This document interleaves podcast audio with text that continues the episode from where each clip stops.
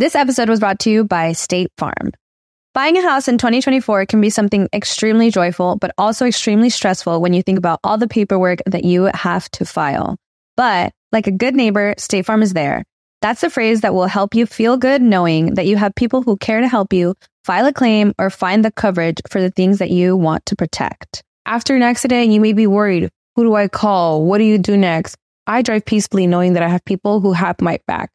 In reality, finding good insurance doesn't have to be something that is complicated to you. State Farm has options to fit your unique needs, which means you can talk to your agent to choose the coverage you need, have coverage options to protect the things you value most, file a claim right on the State Farm mobile app, or reach a real person when you need to talk to someone. Like a good neighbor, State Farm is there. With everyone fighting for attention, how can your business stand out and connect with customers?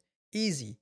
Get Constant Contact. Constant Contact's award winning marketing platform has helped millions of small businesses stand out, stay top of mind, and see big results fast. Constant Contact makes it easy to promote your business with powerful tools like email and SMS marketing, social media posting, and even events management.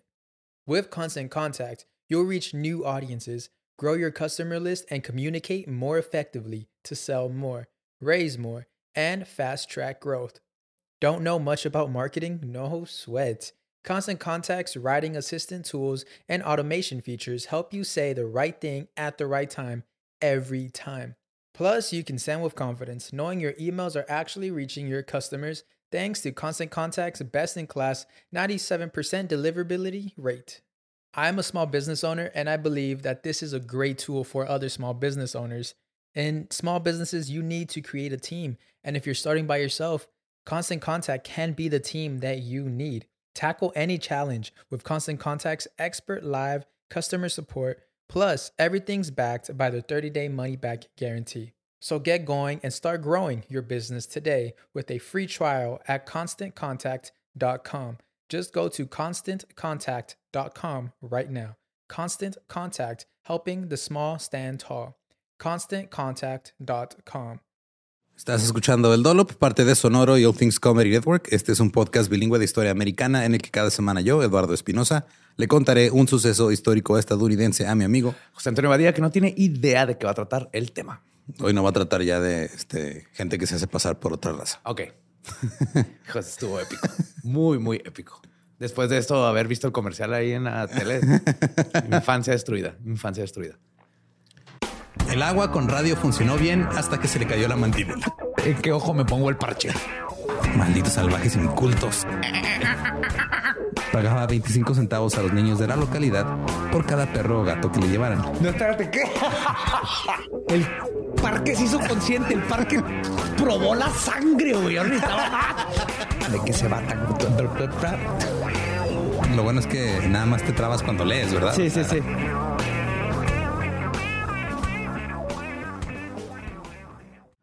...30 de julio de 1881. Smedley Butler nació en Westchester, Pensilvania. Era el mayor de tres hermanos. Sus padres Thomas y Maud Butler procedían de familias cuáqueras locales. Está la temblorina y eso. Oh, ajá. Tanto la familia de su padre como la de su madre habían estado en el país desde los 1600. Su padre fue abogado, juez y dur- durante 31 años fue congresista y fue presidente del Comité de Asuntos Navales de la Cámara. Su abuelo materno también fue congresista de 1887 a 1891. Por lo tanto, Sm- Smedley tenía su, su vida pues ya un poquito Apuntada a dónde va a ir, ¿no? Asistió a escuelas privadas en Filadelfia, fue capitán del equipo de béisbol, fue mariscal de campo en el equipo de fútbol, abandonó la escuela y a los 17 años se metió a los Marines. All right. Estaba en la guerra. 17. Simón. Estaba en la guerra hispanoamericana. Eh, tuvo que mentir sobre su edad para que lo dejaran entrar. Pero por ser hijo del güey que era el, comisión de la, el comisionado de la naval, eh, le dieron una comisión directa como segundo teniente de la Marina. Ay, güey. What? Sí, o sea, en chinga Entró entró. un mocoso de 17 años que llegó así, Nepo Kid. Nepo Kid llegó arriba. mintiendo sobre su edad y fue de, ah, eh, pues eres hijo de aquel güey, va, Simón, que vas Chido, te toma un barco, a ellos". manéjalo. Simón. Después de esta guerra en la que realmente pues, no hizo nada, lo enviaron a Filipinas y ahí una vez en la noche hizo lo que haría cualquier hombre joven, se puso una peda. Lady Boys. Ah, No sé si había o no Ladyboys, pero se puso una peda y fue relevado del mando. porque se reportó un incidente no especificado. Nomás sabemos que se puso pedo. No sabemos si hubo ladybug o no, porque no está especificado. Pero algo, Pero algo hizo. tan grande que pasó. Ok. Y Filipinas fue donde Smedley vio acción por primera vez. Lideró a los Marines para tomar una ciudad de los rebeldes. Y luego se recompensó a sí mismo poniéndose un tatuaje de un águila, un globo terráqueo y un ancla, que comenzaba desde aquí, desde la garganta hasta la cintura. Tatuaje así Wow. enorme. Luego fue a luchar en la, en la rebelión de los boxers en China, donde su valentía le valió un ascenso a capitán. Eh, la rebelión de los boxers no es cuando los perros boxers se levantan en pensando. armas. es una rebelión. este. No, seremos comida china de nuevo. No, no, no. Después de eso fue a Centroamérica, donde luchó en las guerras bananeras de Estados Unidos. Ajá. Que simplemente estas guerras eran para ayudar a corporaciones de Estados Unidos. Y él se desanimó porque él sí quería pelear por su país. Ah. quería pelear por ayudarle Sí, a. tenía honor. Sí. Y en Honduras obtuvo un apodo, era Old Gimlet Eye. Se supone que esto era porque traía una enfermedad, una fiebre tropical o algo, y traía los ojos así súper, súper rojos. Y decían que se veía así como si tuviera los ojo- ojos de muerto, güey. Y regresó a los Estados Unidos, se casó con Ethel Conway Peters. Luego se fue de nuevo a Filipinas, pero no salió bien esta vez. Tuvo una crisis nerviosa, regresó a los Estados Unidos, estuvo ahí nueve meses recuperándose. Y luego dirigió una mina de carbón en West Virginia y ahí observó el trato brutal de los mineros carboneros. Luego otra vez se fue a la infantería de la Marina. Primera oportunidad que tenía, se iba a la Marina. Era, su Eh, Era lo que Simón. era su pasión. Se fue a Nicaragua, donde uh, lideró una batalla contra los rebeldes en el calor extremo veraniego. Luego se fue a Panamá, donde estuvo un tiempo en una estación y se llevó a su familia. Eventualmente tuvo tres hijos con, con Ethel. Y luego a Smedley se le asignó una tarea de espionaje. Tenía que ir a México y desarrollar un plan de invasión. ¿A México? Ajá, para invadir México. Se fue a México haciéndose pasar por un funcionario ferroviario llamado señor Johnson. El señor Johnson. Primer nombre, señor Señor Johnson. apellido Johnson. Hago trenes. Muchos trenes, yo los manejo. Trazó un mapa de las áreas de invasión, eh, las áreas de almacenamiento de armas mexicanas, el tamaño y la preparación de las unidades militares. O sea, el güey hizo su trabajo de espionaje bien cabrón. Para saber exactamente contra qué iban a pelear. Simón. Pero al final este, todo fue desechado. Porque en lugar de invadir todo México, Estados Unidos deci- decidió nada más invadir Veracruz. porque se dieron cuenta que para allá van las armas. Oye, la otra vez leí que México se salvó de Estados Unidos por racistas. Ves que tomaron la Ciudad de México, un punto en donde y le dijeron, no, todo este país está lleno de criollos y así. Y el, este, ¿cómo se llama el manifiesto este? de- El Manifest Destiny. El Manifest Destiny. Manifiesto. Ajá. Lo que necesitamos son tierras donde podamos poblarlo de pura gente blanca y aquí en México no vamos a poder. Entonces dejaron México y se regresaron a sus tierras. Racismo Por en la historia de racismo Estados Unidos. nos salvó de que nos hubieran ajá, imperializado, que eran, son más racistas que imperialistas. Sí, creo que el racismo es la causa y la solución de todos los problemas en Estados Unidos. Eh, y sí, llegaron a Veracruz porque vieron que iban a meter armas y ahí se terminó el pedo. ¿no? Entonces, Smedley ayudó a liderar una fuerza que controló la ciudad durante seis meses.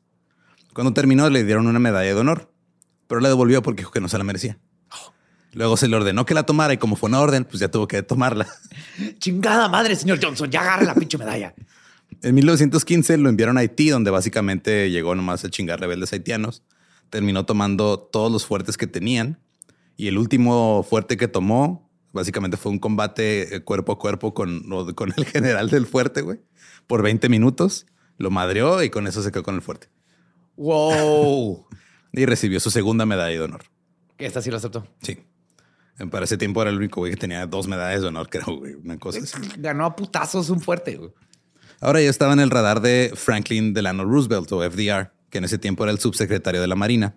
La Primera Guerra Mundial había comenzado, Smedley seguía pidiendo ir al frente occidental, pero siempre se le negaba. Se le consideraba valiente y brillante, pero poco fiable. Por eso sabes que porque lo se ponía pedo y Y no sabemos qué pasó. Ajá. se le otorgó el rango de general de brigada y se le puso a cargo de un campamento en Francia que enviaba tropas por toda Europa. Él quería ir a pelear, pero le dijeron, no, mira, tú nomás vas a estar en la base mandando gente, güey. Pura burocracia, tú haces llenar estos papelitos. El campamento era un desastre y había un chingo de fango, era como pantanoso. Smedley hizo que sus hombres fueran a buscar tablas de madera de las trincheras que ya no estaban en uso para que tuvieran algo más que, o sea, para poder dormir, porque literal no se no, no Ah, que dormir en el lodo. Sí, en el lodo, güey. Entonces, Fango, sí. sí, entonces este güey iba, no, pues mira, ahí hay unas tablas, tráetelas. Y vamos a hacer piso. Ajá, vamos a poner piso para que duermas en el piso, porque ni siquiera estás durmiendo en el piso, güey. Estás durmiendo en el charco. Y ahí se ganó su segundo apodo, Duckboard. Old Duckboard. Duckboard. Sí, porque los duckboards son así como las tarimas, las, Ajá. que, las tablas que están un poquito separadas. Sí. Entonces era Old Duckboard, era su nuevo apodo. Por su servicio O sea, ejemplar. tengo dos medallas. Estuve con Lady Boys. invadí México, pero construyes un duckboard. y así te dicen por el resto de tu vida. Ahora, por su servicio ejemplar, recibió la medalla eh, por servicio distinguido del ejército, la medalla por servicio distinguido de la Armada y la Orden Francesa de la Estrella Negra. Después de la guerra, se convirtió en comandante general en la base Cuántico en Virginia. Durante un ejercicio de entrenamiento en el oeste de Virginia en 1921, un granjero local le dijo que el brazo de Stonewall Jackson estaba enterrado cerca. What? Y él dijo, no es cierto, güey. Voy a tomar esta, unos Marines, me los- voy a traer, vamos a enterrar todo este pedo para demostrar, para demostrar que no es cierto. Aquí no está el pinche brazo, güey. Smedley se llevó a sus Marines, desenterró todo el pedo, encontró una caja con el brazo de Stonewall Jackson What? y luego dijo, ah, no mames, está en una caja de madera, güey. Vamos a poner una de metal para que no se madre y lo, lo volvió a enterrar. ¿Y lo volvió a enterrar? Sí, pues para no, este, Él sí sabe fantasmas. Sí, claro. No, O sea, no no- quiere ahí por una no maldición. perturbar el pedo. fue, ah, mira, no, mira, mejor te ponemos una cajita más bonita, güey, para que este, dure más tu brazo aquí abajo de la tierra. Y le dijo al Alright. granjero, güey, perdón, tenías razón. Chido. Chingón. En 1900 1923, el recién elegido alcalde de Filadelfia, Freeland Kendrick, le pidió a Smedley que dejara la infantería de marina para convertirse en director de seguridad pública a cargo del departamento de policía de bomberos. Butler dijo, no, tu ciudad es muy corrupta. Él no le entró. Luego, el presidente Calvin Coolidge le dijo, hey, güey, tira para hazlo. Y pues como ya era una orden directa, y este güey Ni tenía, ajá, sí, o sea, este güey era muy obediente a las autoridades. Dijo, ok, va, pues le entro. Smedley ordenó de inmediato redadas en más de 900 bares clandestinos en Filadelfia. Ordenó el arresto de policías corruptos y les cortó este, los techos de los autos, de las patrullas, algunos, ¿Para qué? porque... ¿Eso convertibles? Sí, güey. Porque había muchos reportes de la gente que decía, ah, es que estaba el policía dormido en su patrulla. Ah, no, para que los pudieran ver. Ajá, para que los pudieran ver y no se pudieran dormir en el trabajo. En un momento dijo que iba a ascender al primer oficial en matar a un bandido. Primero que me traiga un bandido muerto, güey, le doy un ascenso. Sube. Sí, no, no, no, debe ser un ladrón. Pedí bandido. Cuando el magistrado Edward Carney se quejó de que Smedley solo acosaba a los establecimientos de bebidas de la clase trabajadora, le dijo, güey, o sea, nomás es- estás chingando a los bares de la gente que está todo el día trabajando, güey. Y los ricos están bien a gusto ahí en sus piquisis. Dijo, sabes que tienes este, razón, güey. Vámonos a chingar al Ritz Carlton, al Bellevue Stratford y todos los hoteles caros. Le quitó su licencia de, de- de funcionamiento y de baile al Bellevue. e Inició procedimientos de candado contra el Ritz Carlton, que eran pues, sea, clausurar. Ajá. Smedley también de un discurso de radio semanal en el que solía, este, de repente, o sea, pues, estaba muy enojado con, con la corrupción. Básicamente hacía su mañanera semanal. Ajá, Pero sí. estaba muy enojado con la corrupción y de repente se le salió una que otra grosería en el radio. güey. Se ponía a maldecir. Y la gente decía, no, es que esto es inapropiado. O sea, ¿cómo estás maldiciendo en el radio? Estamos en los 1900. Sí, sí. eh, las mujeres van a escuchar esto y se les va a caer el útero. Sí. Eh, el alcalde Kendrick lo dijo a la prensa. Tuve las agallas para traer al general Butler a Filadelfia y tengo las agallas para despedirlo. En diciembre de 1925, el alcalde despidió a Smedley Butler, pero parte del público dijo, eh, güey, pero está haciendo bien su jale, ¿por qué lo despides? Ajá. Y protestaron. Y el presidente Calvin Coolidge otra vez le dijo, eh, güey, yo sé que te corrió este güey, pero mira, quédate otro año, por favor. El primero de enero, la licencia que tomó Smedley de los Marines para irse a trabajar terminó y se le dijo que se presentara en San Diego. En un discurso público al salir dijo, cito, he estado peleando en una batalla en la que el jefe fue desleal y todo estaba torcido. El alcalde no me ha mandado. Me puede despedir, pero no puede engañarme. Todavía tengo respeto por mí mismo. Limpiar Filadelfia fue peor que cualquier batalla en la que he estado. Ay, güey. ¿Qué digo? Filadelfia hasta la fecha sigue siendo un desmadrito. Ahí pueden escuchar el episodio que hicimos de nada más de los fans de- de- deportivos de Filadelfia. Yes, yes, yes. Son, son su propia especie, güey. Son especiales.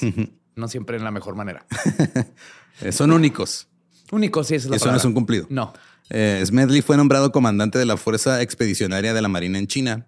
Ya para enero de 1931, Smedley, en una entrevista, contó una anécdota sobre el primer ministro italiano Benito Mussolini. Ajá. La historia que le contó un amigo anónimo, le la relató, dijo, "Ah, es que una vez un amigo me platicó que andaba con Mussolini paseando en un, en un carro, iban a madre. ¿Qué atropelló un güey? Ajá. Sí, esa Sí, es, es esa famosa esa historia, ¿no? Que eh, atropelló a un niño de Mussolini y que ni siquiera se paró. Ajá. Y que luego dijo, dijo Smedley, mi amigo gritó cuando el cuerpo del niño fue aplastado bajo las ruedas Mussolini puso una mano en la rodilla de mi amigo y le dijo, fue solo una vida, que es una vida en los asuntos del Estado. Sí, sí me acuerdo de esa historia. El gobierno italiano protestó. Los periódicos de Roma denunciaron las acusaciones de Smedley como insolentes y ridículas. Y Mussolini mismo, El mismo Mussolini. dijo, eh, están mamando. Dijo, cito, nunca he llevado a un estadounidense en un viaje en automóvil por Italia, ni he atropellado a un niño, hombre o mujer. No. No. O sea, no sé por qué tuvo que especificar que tampoco había atropellado a ningún hombre ni ninguna mujer. Eh, Sí, ahí Nadie le pone preguntó. extraño. Ajá, exactamente. Nadie le preguntó. Tampoco tengo planes de hacer una Italia fascista. Nunca jamás. Se me ha ocurrido jamás, jamás. El secretario de Estado de Estados Unidos se tuvo que este, meter al, al asunto, emitió una disculpa formal a Mussolini por, cito, expresiones descorteses e injustificadas de un, comis- de un oficial comisionado de este gobierno en servicio activo. Smedley fue puesto bajo arresto y el presidente Hoover ordenó una corte marcial, pero luego fue puesto en libertad sin cargos. O sea, todo este desmadrito no envejeció bien, ¿verdad? No, no, espérate, se pone peor. Smedley se retiró del servicio activo el 1 de octubre de 1931. Ahora ya era un veterano.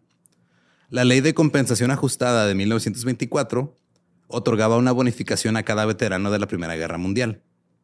El único problema es que esta bonificación no se pagaría hasta 1945. What? Pues hasta que se acabó la Segunda Guerra Mundial. Sí. Entonces fue de, ah, mira, te vamos a dar un bono, güey, por haber estado en la Primera Guerra Mundial, pero déjate, tenemos este otro Deja que pase güey". la segunda. Ahí- ahí vemos qué pedo, entonces, Simón. eh, Después de la segunda, antes de la tercera, te cae tu paga. Eso es de huevo. Pero estamos hablando de que era 1931, güey. Acaba de pasar la Gran Depresión. Había un chingo de veteranos, un chingo de gente que no tenía dinero. Ajá. Un veterano llamado Walter Waters dejó la Francia de la posguerra en 1919 y estuvo trabajando como mecánico, vendedor de autos, ayudante de panaderos, o sea, cualquier trabajo manual que podía agarrar. Cuando llegó la Gran Dep- Depresión, se quedó desempleado en Portland y se obsesionó con la idea de marchar a Washington y exigir el pago inmediato de las bonificaciones de los veteranos. A finales de junio de 1932, 20 mil veteranos acamparon en Washington, D.C. Fueron conocidos como The Bonus Army, Porque querían su bonus. el ejército del bono. El jefe de Estado Mayor del Ejército, Douglas MacArthur, estaba convencido de que la marcha era una conspiración comunista No. para socavar al gobierno de los Estados Unidos. Ah, es que estas conspiraciones se meten en todos lados. En todo todos lados, desde hace cientos de años. Pobres, siempre pobres los políticos, güey, nomás quieren hacer su trabajo bien Ajá, y llegan las mundo- conspiraciones. Todo el mundo iba a conspirar en su contra. con güey. sentido común y, y queriendo derechos y cosas que les pertenecen, ¿no? También dijo, cito, el movimiento en realidad era mucho más profundo y peligroso que un esfuerzo por obtener fondos de un tesoro federal que se ha agotado. O sea, este pedo no nomás es de dinero, nos quieren chingar a todos. Sausalito News, un periódico, publicó el 10 de junio de 1932. Cito, la reunión del ejército del, del bono aquí está cautivando la atención pública sobre los efectos del desempleo. Sin embargo, la visita no está estimulando la acción del Congreso sobre la legislación de la bonificación. El sentimiento en el Capitolio es que las finanzas de la nación no permiten el gasto de cientos de millones a los veteranos en este momento. Muchos visitantes en realidad no podrían calificar como hombres del servicio de guerra, pero nomás vinieron por la emoción. Ah, sí, ah, no tenía nada mejor que hacer. Si no tenían nada mejor que hacer. Es así pura que coincidencia Sí, sí. que está lo de los bonos y no les hemos pagado y sirvieron a su país. Nosotros tenemos dinero, ellos no. Pero pues ahí andaban de flojos y se toparon con. Vieron gente y dijeron que ya, ¿qué está pasando allá? Vamos. Sí, ni califican como veteranos muchos, ¿eh? O sea, ni siquiera. El mismo periódico, el 24 de junio, mm, dos semanas después, publicó, cito, la negativa del Bonus Army a evacuar sus campamentos aquí es motivo de preocupación en los círculos políticos. Los dos partidos políticos quieren evitar el tema como asunto de campaña. Sin embargo, la presencia de los ex soldados en Washington durante la temporada electoral siempre será un desagradable recordatorio para sus amigos en casa.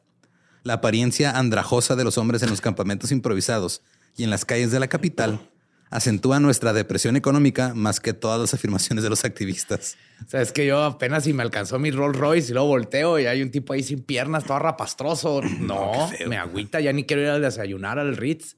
Sí, hay un lado trágico de, en esta escena de movilización, algo que despierta la simpatía de una nación y más votos se mueven desde el corazón que por convicción política. Y Smedley Butler, apoyando la causa, se encontró frente al mar de 20.000 veteranos. El Old Gimlet Eye, el Old Duckboard andaba ahí, dirigiéndose a los manifestantes en medio de una tormenta de aplausos y describiendo el evento como, cito, la mayor demostración de americanismo que hemos tenido. El 28 de julio, el fiscal general de los Estados Unidos, William Mitchell, ordenó que los veteranos fueran retirados de todas las propiedades del gobierno. Los policías de Washington fueron enviados obviamente encontraron resistencia. Claro. Llevas a Quítame un policía. ejército. Ajá. Hubo disparos, dos veteranos resultaron heridos y luego murieron. El presidente Herbert Hoover luego ordenó al ejército que despejara el campamento de veteranos. Se mandó al ejército contra los veteranos del ejército. Ajá. El jefe del Estado Mayor del Ejército, el Douglas MacArthur, comandaba la infantería y la caballería con el apoyo de seis tanques. güey. Llevaron seis, para tanques ajá, veteranos. para meter a soldados que ya terminaron todos madreados por la Primera Guerra Mundial Y que lo único que y que querían no era les lo que quieren pagar, güey. Los manifestantes del Bonus Army con sus esposas e hijos fueron expulsados y sus refugios y pertenencias fueron quemados. 55 veteranos resultaron heridos y 135 fueron arrestados. Debido a la respuesta de Hoover al Bonus Army, Smedley Butler respaldó a FDR, a Roosevelt, para las elecciones. A los pocos días de su, de su toma de posición, Roosevelt convocó al Congreso a una sesión especial y luego metió 15 leyes importantes. Una de esas leyes fue la ley de la banca de emergencia en, el, en marzo de 1933. Y esa decía, cito, en caso de calamidad natural, motín, insurrección, guerra u otras condiciones de emergencia que ocurran en cualquier estado, ya sea causada por actos de naturaleza o del hombre, el Contralor de la Moneda podrá designar cualquier día como día feriado legal para las asociaciones bancarias nacionales. Ajá. Entonces, básicamente era cualquier pedo que pasa, podemos decir que es un día feriado para los bancos. Ok. Eh, la ley amplió la autoridad presidencial durante una crisis bancaria. Obviamente la Gran Depresión se consideró una emergencia. Se declaró feriado bancario de cuatro días y cerraron el sistema bancario por, pues, los cuatro días. Luego, utilizando la ley bancaria, el 5 de junio de 1933, Estados Unidos abandonó el Gold Standard o el patrón oro. Que esto ha sido súper controversial hasta la fecha. ¿Que lo hayan abandonado? Hay gente que todavía piensa que estuvo mal, hay gente que dice, "Eh, pues tenían que hacerlo para sacar a Estados Unidos. O sea, en su Sí, es que momento tenían funcionó. que poder imprimir dinero para empezar. No tener las bases de oro allá en Fort Knox. Sí, el Congreso promulgó una resolución anulando el derecho de los acreedores a exigir el pago en oro. Tú antes, si tenías un dólar, ibas al gobierno y le decías, eh, dame un dólar de oro. Y te lo tenían que cambiar. Ya no. O sea, ya no tenían que darte el oro. Ahora se prohibió a los bancos pagar oro o exportarlo y esto aumentó la cantidad de oro en poder de la Reserva Federal. Ok, ok, ok. Y eso aumentó el poder también para inflar la oferta monetaria, poder imprimir más dinero. Ajá. La Cámara de Comercio de los Estados Unidos se opuso firmemente a dejar el patrón oro. Y para colmo, el, el nuevo acuerdo de Roosevelt también venía con un chingo de regulaciones corporativas. Les metió más impuestos, les metió más este, restricciones y cosas. Y las corporaciones, pues obviamente no respondieron bien. Pero las cosas funcionaron. O sea, un artículo del Legal Rock Advertiser decía, cito, con el anuncio de que Estados Unidos está fuera del patrón oro, el mundo ha visto un resurgimiento en este país que recuerda algunos de los días de auge previos a 1929. Como era de esperarse, se, refle- se reflejó primero en la bolsa de valores y en los mercados de grano. Casi de la noche a la mañana, la riqueza del país, representada en los precios de las acciones y los bonos, ha aumentado en muchos miles millones de dólares. Los buques que han estado detenidos durante mucho tiempo por falta de carga se están volviendo a poner en servicio en el puerto de Los Ángeles a un ritmo acelerado. No hay personas en el mundo que sean mejores compradores que los estadounidenses. Desde que Estados Unidos abandonó el patrón oro, se han obtenido muchas ventajas a favor de los productos americanos. A pesar de los agoreros, el precio del oro se mantuvo en su precio más alto de la historia, Wow. a 33.76 por onza. Entonces, Roosevelt hizo algo que fue un parteaguas en la economía, este, tanto gringa como mundial. Funcionó. Ajá. Para Pues lo sacó de la depresión. Ajá. Funcionó para la gente y para algunos comercios, pero las grandes corporaciones no estaban de acuerdo. Ay, qué raro. En un discurso de radio en diciembre de 1933, Samuel Dickstein, un representante del Congreso de Nueva York, le dijo al público que había estado, que había descubierto evidencia de infiltración alemana y que el gobierno nazi era la amenaza más peligrosa para la democracia estadounidense que jamás haya existido. Esto llevó a que el Congreso formara la investigación de las actividades de propaganda nazi e investigación de ciertas otras actividades de propaganda y el Comité Especial sobre Actividades Antiestadounidenses que ese comité después se usó como pretexto para chingar mucha gente en los 60s y 70s. Ya fue como una mini gestapo. Simón.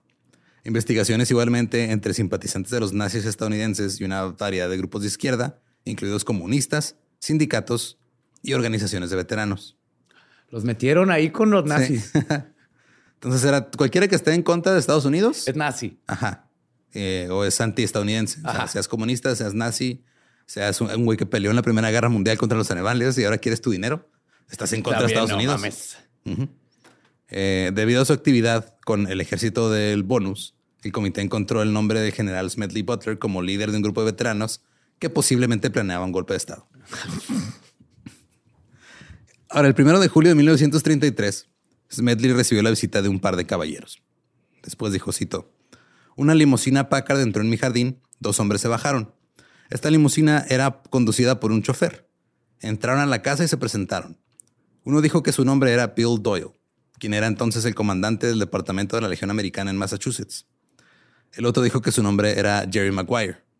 Maguire era un vendedor, un vendedor de bonos de 100 dólares a la semana para Grayson Murphy Company y era ex comandante de la Legión Estadounidense de Connecticut. Perdón. Habían venido a, tratar de convencer a Smedley Butler de que se postulara para el comandante nacional de la Legión Estadounidense. Ajá. Esa es una organización de veteranos. Le dijeron, güey, tú ya tuviste éxito con los veteranos, te respetan. Y te, queremos ahora como el mero mero. Simón. Se acercaba una convención para la Legión y los hombres querían que Smedley participara. Dijeron que no les gustaba cómo estaba siendo administrado este pedo y cómo estaban tratando a los soldados. Pero Smedley dijo, no, gracias. Maguire hizo varias visitas posteriores. Durante la siguiente visita, el plan había cambiado. Ahora ya querían que Smedley llevara a 300 hombres a la convención. Eh, debía colocar a los hombres en la audiencia y en algún momento comenzarían a animar y comenzarían una estampida y exigirían que Smedley diera un discurso. Ah, lo, le iban a hacer un este. Sí, lo iba a llevar. Sí, güey. O sea, de, ah, mira, este. speech, speech, speech. Consigue a 300 güeyes, los metemos a la convención y luego esos 300 güeyes van a, uno por uno, van a decir, ah, que hable Butler, que hable, que hable Butler. Y tú te aventas tu discurso, güey, para que se vea así como que bien orgánico. Y preguntó Butler, ¿discurso sobre qué? le dijeron, ah, ya tenemos uno, te lo dejamos aquí para que lo leas. Y este, y ahí tú consigues la gente para ver si quieren caer, güey. Este discurso había sido escrito por John Davis, abogado de JP Morgan Jr., e instaba a la convención a que aprobaran una resolución para ir con el gobierno y decirles que regresaran al gold standard, al patrón oro. Bien obvio, sototote. sí. Maguire trató de convencer a Smedley diciendo que no querían que a los veteranos se les pagara con papel moneda, tenían que pagarles en oro. Eh, es el gancho, mucho mejor, ¿verdad? Si cambiamos todo eso, todos ganamos. A ti dan oro y a mí yo sigo haciendo con mis mamás. Sí. Smedley dijo que incluso si los veteranos que querían ir, no sé, podían dar el lujo de ir allá, quedarse cinco días para la convención y regresar. O sea, güey, estamos peleando porque no tenemos dinero. Y tú quieres que gastemos dinero que no tenemos para ir a hacer algo que va a beneficiar a muy poca gente. ¿Qué es esto? ¿Coachella? Maguire dijo, bueno, vamos a pagarles todo el pedo, vamos a conseguir dinero. Smedley dijo, no te creo. La siguiente vez que llegó Maguire, llegó este, con un registro de depósitos bancarios y ya tenía registrados 42 mil dólares en depósitos le había depositado a gente para que se lanzara a la convención. Después regresó y había este, depositado 64 mil dólares a diferentes veteranos para que se lanzaran. Maguire dijo que él representaba a un comité que se llamaba el Comité por un Dólar Sólido, cuyo objetivo principal era presionar al presidente para que restableciera el patrón oro. Insinuó que la organización tenía el apoyo de varios líderes políticos y el respaldo financiero de algunas personas ricas y corporaciones exitosas, y querían que los veteranos obtuvieran sus bonos. Sí, eso es, eso es lo que nos importa ustedes. Sí, nos, importa mucho que ustedes tengan sus bonos. O sea, sí tengo aquí a JP Morgan Jr. y a pinche Rockefeller, pero es por ustedes. Es por ustedes, güey. No sabes, no sabes. Ustedes pelearon bien cabrón con bayonetas, ¿verdad? era, la Primera Guerra Mundial. Sí, sí, sí, Estuvo cabrón. Pero Smedley dijo que ya tenía tiempo que había perdido fe en la legión eh, de veteranos porque con el tiempo ya se había convertido en un equipo de gente rompehuelgas que nada más estaban este, peleando en contra de los intereses de los veteranos, que es lo que suele pasar con muchas organizaciones. Agarras un grupo que te puede jalar votos y te lo comes y lo, absorbes y luego empiezas este, haciendo cosas en contra de sus intereses iniciales. Eh, el veterano promedio pensaba que la Legión de Estados Unidos era una organización patriótica, pero en realidad estaba controlada por banqueros. Los banqueros financiaron su comienzo y básicamente presionaron para convertirla en este, un, brazo más de, sus esfuerzos por ganar poder. Okay. Él creía que los líderes de la legión solo estaban interesados en usar a los veteranos, no en ayudarlos. Tenía razón. Sí, totalmente. Cuando le preguntó a Maguire el nombre de una de estas personas ricas que respaldaban financieramente este plan, eh, le dijo de un tal Grayson Murphy. Y preguntó pues, quién es Grayson Murphy. Y Maguire dijo, ah, él, él es el hombre que hizo la formación de la Legión Americana.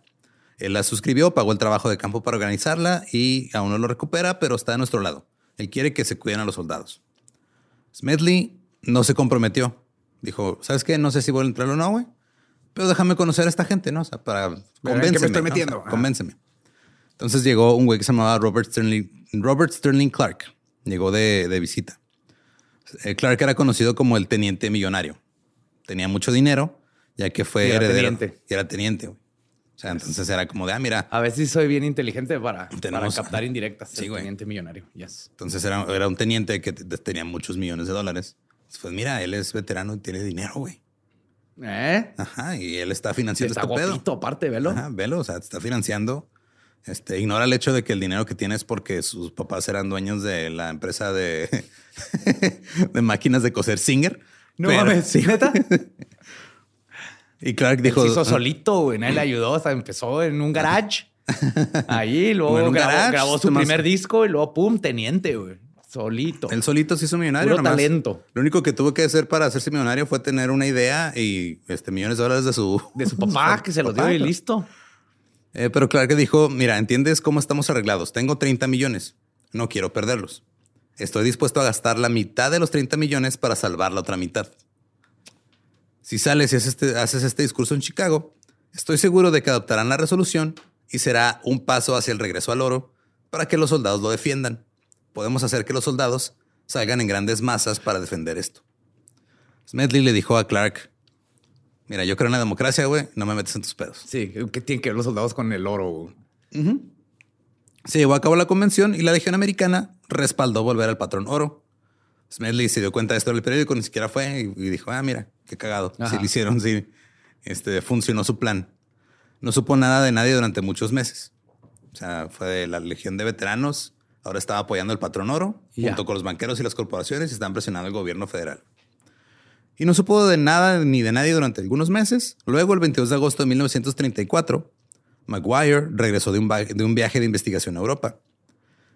Había ido a estudiar qué papel jugaron los veteranos en la configuración del gobierno de Mussolini. y descubrió que eran la columna vertebral. Los veteranos de guerra en Italia. De la Primera Guerra Mundial Sí, son los que lo ayudaron a, Sí. A establecerse. poder. Y luego fue a Alemania para observar qué estaba haciendo un tal Adolfo. El Adolf, ajá. Y descubrió lo mismo. Maguire quedó de verse con Smedley en el restaurante de un hotel. Ahí soltó una idea de conseguir bonos de los veteranos y luego trabajar para los soldados y todo. O sea, el mismo speech. Y luego dijo que sus patrocinadores financieros tenían como objetivo reunir un ejército de medio millón de veteranos descontentos, nacidos de las semillas del Bonus Army original. Y le dijeron que le gustaría que Smedley fuera el líder de esta fuerza. Si tú fuiste el líder del Bonus Army, ahora tú vas a ser líder de este medio millón de veteranos que están este, descontentos. Y Que quieren un movimiento político. Ajá. Este obviamente no le dijo la parte del fascismo, nomás le dijo esta idea. Los buenos veteranos. sí, exacto. ellos saben, ajá. Eh, seguirían el plan de Mussolini. le iban a pagar bien a los veteranos. Los veteranos del bienestar. Van a estar bien los veteranos. Muy bien, muy, muy bien. Si tenemos 3 millones de dólares para empezar, le dijo Maguire, y podemos obtener 300 millones si los necesitamos así. Smedley le dijo, ¿y qué va a pasar con el presidente? Yo estoy a favor de mantener una democracia. Y Maguire le dijo, ¿alguna vez se te ha ocurrido que el presidente tal vez está sobrecargado de trabajo? Podríamos tener un presidente asistente. Ajá. What? Continuó diciendo que no necesitaba ningún cambio constitucional para autorizar a otro funcionario del gabinete. Eh, Alguien que nomás se hiciera cargo de los detalles de la oficina y nomás que le quitara esa carga al presidente. De, no, Sí, o sea, es presidente uno y presidente dos. Exacto, el presidente 2 se encarga de lo que el presidente 1 no quiere Listo, encargarse. y ese lo, lo elegimos nosotros y listo. No tiene nada, nada de ominoso lo que te estoy platicando, nada. Sí. Dijo, tú nada más le vas a quitar carga de trabajo al presidente. Es más, el presidente te va a decir gracias. El pobre presidente está en silla de ruedas, güey. Imagínate qué bueno tener ahí a alguien que le ayude, güey, que lo lleve, que lo empuje al baño. Sí, entonces también mencionó que el puesto sería un secretario de Asuntos Generales, una especie de supersecretario con chingo de poderes. Y él le dijo a, Butler, dijo, sabes que el pueblo estadounidense se tragará eso. Tenemos a los periódicos, comenzaremos una campaña de que la salud del presidente está fallando. Todos pueden decir eso al mirarlo porque pues, está en ruedas, ¿no? Sí. Ajá. Y el tonto pueblo estadounidense caería en la trampa en un segundo. O sea, ya no están siendo sutiles. Sí, ya pasó de, mira, te- tenemos, es que vivimos en otro país. Y lo fue, ah, pues, a ver, Está cuéntame padre, más, está cuéntame yendo más. súper bien ahí. Italia y Alemania, no, hombre, están bien bonitos. Traen uniformes bien chidos, güey. Aquí podríamos tener uniformes también. Sí. Y luego le dijo, mira, les vamos a pagar un salario mensual a todos ustedes que están de veteranos y que no tienen lana, güey. No les han dado el bono, nosotros les damos un salario mensual, güey. Va a estar chido. Smedley este, mostró cierto entusiasmo por el arreglo. Invitó a Maguire a hablar con un amigo suyo llamado Paul French. Maguire le dijo a French que todos los hombres desempleados serán enviados a barracones militares para que estuvieran ahí trabajando. Y también insinuó que las armas serían proporcionadas por la empresa Remington Arms. What, what, what? ¿Armas? Sí, ¿Como para qué? Pues nomás para Nomás, que... por si acaso. Para ah, que no pierdan la costumbre de tener armas. son Claro, güey, las han de extrañar. Es que las extrañan. Imagínate, do- dormías con tu arma todos los días. Luego un día ya no la tienes. Entonces, sí, sí, la extrañas. La extrañas. Entonces, este, Oh curiosamente, la familia DuPont, una familia multimillonaria, los. DuPont, tenían un chingo de acciones en esa La empresa. es ilegal por esos culeros. Ajá. Su vez tenían una participación mayoritaria de la compañía y tenían un chingo de dinero invertido en regresar al gold standard. Discutía continuamente la necesidad de un hombre, eh, un- o sea, como que un hombre sobre un caballo blanco, así le decían, ¿no? Un, eh, un, di- un dictador que vendría galopando. Dijo que esa era la única forma a través de la amenaza de la Fuerza Armada y el uso de un gran grupo de, veter- de veteranos organizados para salvar el sistema capitalista. Entonces estamos a un héroe y a un chingo de soldados. Nada más. Con eso vamos a salvar el capitalismo. Y con pistolas, obviamente, los soldados. Sí, claro, sí. Pero, o sea, es una figura así mítica que va a estar en los libros de historia, así como un güey en un caballo blanco, que va a ir al frente de todos estos soldados con armas y vamos a salvar el capitalismo. Yes. Y le están diciendo todo right. esto al güey que estaba en contra de las guerras bananeras. Pero bueno, Exactamente. en agosto Maguire dijo, güey, todo está listo. En dos o tres semanas vas a empezar a ver esto en el periódico.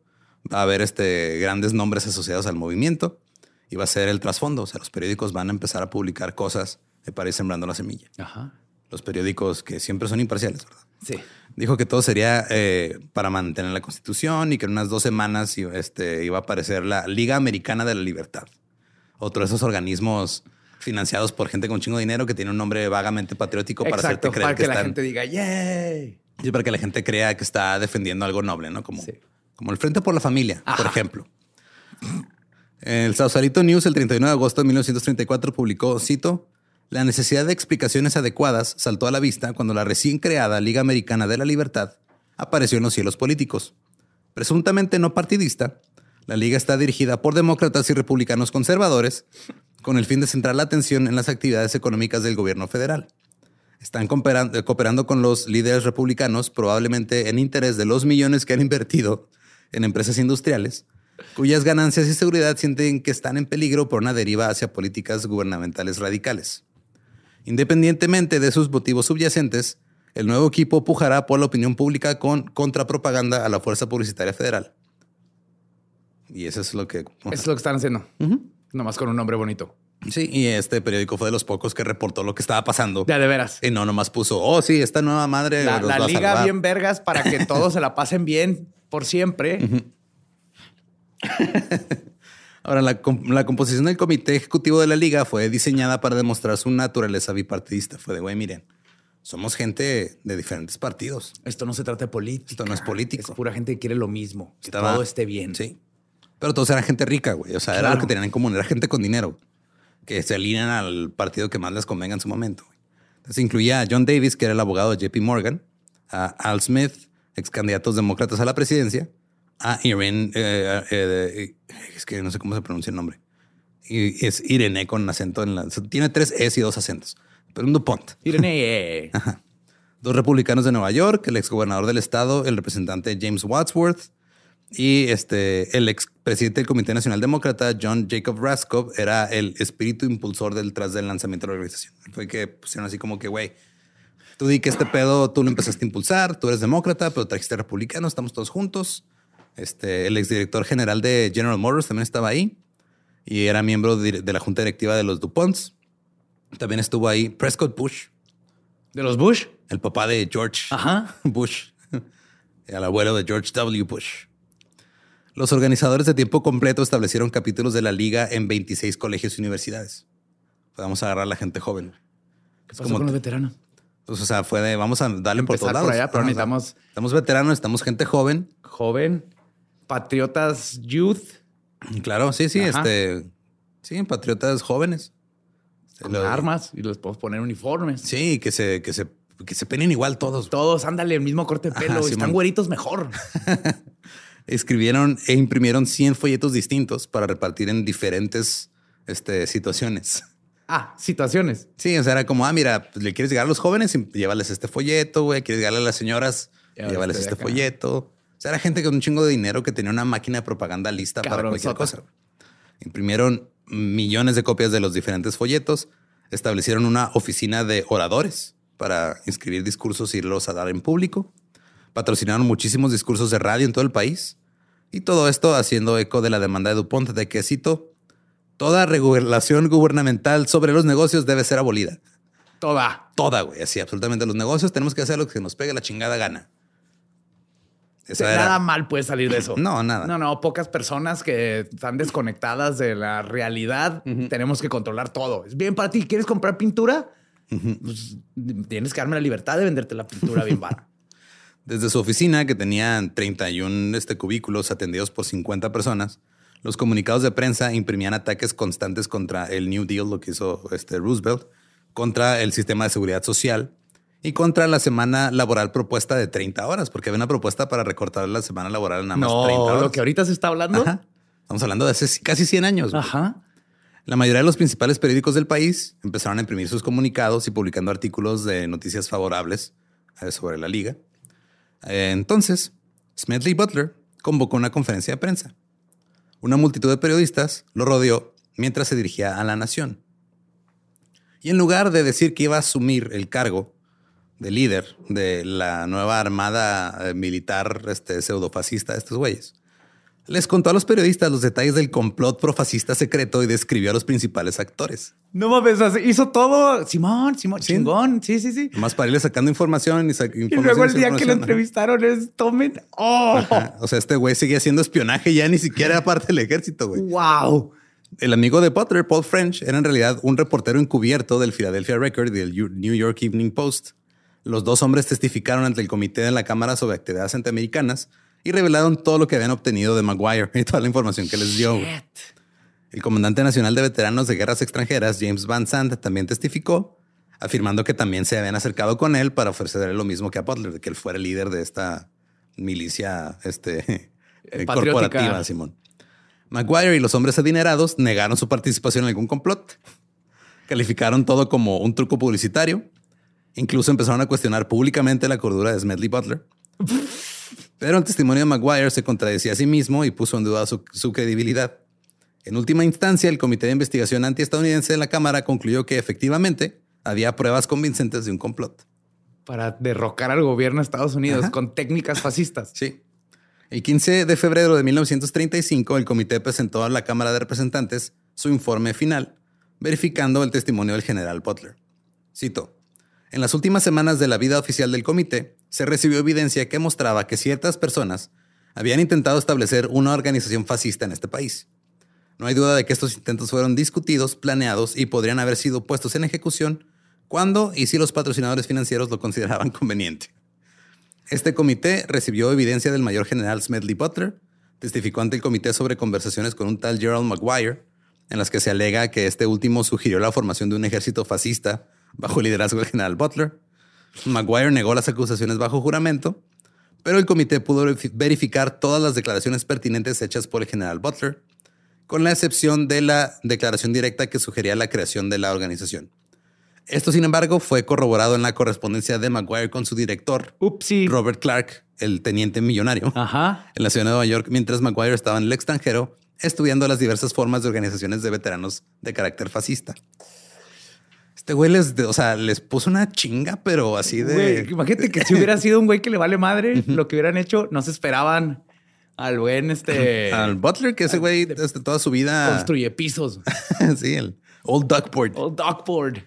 La prensa se, apresur- se apresuraba a retomar la historia, refiriéndose a la conspiración como un complot sin conspiradores, o como algo que no logró emerger en proporciones alarmantes, porque pues, todo el mundo estaba tratando de, de salir lo más, este, lo menos manchado Sí, posible sí. del asunto. Un puñado de periódicos sí tomó la historia en serio, pero la mayoría de los periodistas ridiculizaron la idea de que los conocidos cercanos de sus jefes participaran en una toma de posesión del país. Ah, ese señor rico, que yo lo conozco, es bien lindo. Claro, una vez me dio una pizza por quedarme ocho horas extras. Y hasta me regaló una playera para que me la pusiera. Ese hombre no puede. No, no tenía por qué darme una playera. No se presentaron cargos penales contra nadie. La colección de hombres prominentes implicados en el complot fuera inmediatamente eximidos de testificar. Y de hecho, toda la mención de sus nombres fue eliminada del informe público del comité. Un mes después de que se emitió el informe final, el periódico Corsicana Daily Sun escribió, cito, Gerald Maguire, vendedor de bonos de una, de una casa de bolsa de Nueva York, cuyo nombre fue vinculado recientemente por el general Smedley Butler con un supuesto complot fascista para apoderarse del gobierno de los Estados Unidos, murió anoche en un hospital de New Haven a los 37 años. What? El doctor Frank Toole, médico tratante, atribuyó la muerte a neumonía y complicaciones. Pasa. Pasa después de un mes. es clásico. Acuérdense que son los 1900. O sea, estás involucrado en un complot y del, susto te da pulmonía y te, mueres. el complot este es conocido como the business plot o el complot de negocios. Porque pues eran puros hombres de negocios. Tratando de... Wow. Smedley Butler siguió luchando por el bono de los veteranos y FDR siguió como con de güey, no, es que espérate, no tengo dinero. El 27 de enero de 1936, el Senado anuló el veto de FDR sobre el pago de la bonificación y se les dio en forma de bonos a los veteranos. Dijeron, mira, te vamos a dar bonos, güey, pero todavía no los cobres, por favor, porque no tenemos para pagar todo tan de chingazo. O sea, háganos un favor. Váyanse poco a poco. Ajá, o sea, porque originalmente la, el, Cómprate la pizza de un ingrediente, porfa.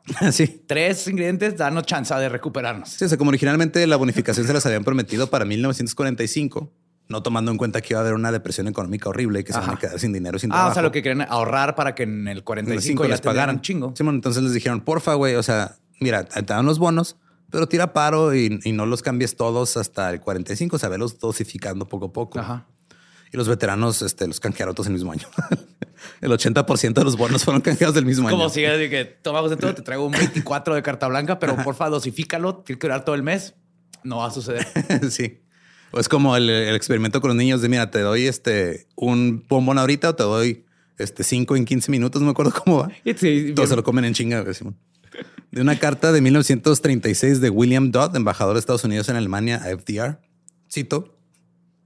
Una camarilla de industriales estadounidenses está empeñada en traer un Estado fascista para suplantar nuestro gobierno democrático y está trabajando en estrecha colaboración con el régimen fascista en Alemania e Italia.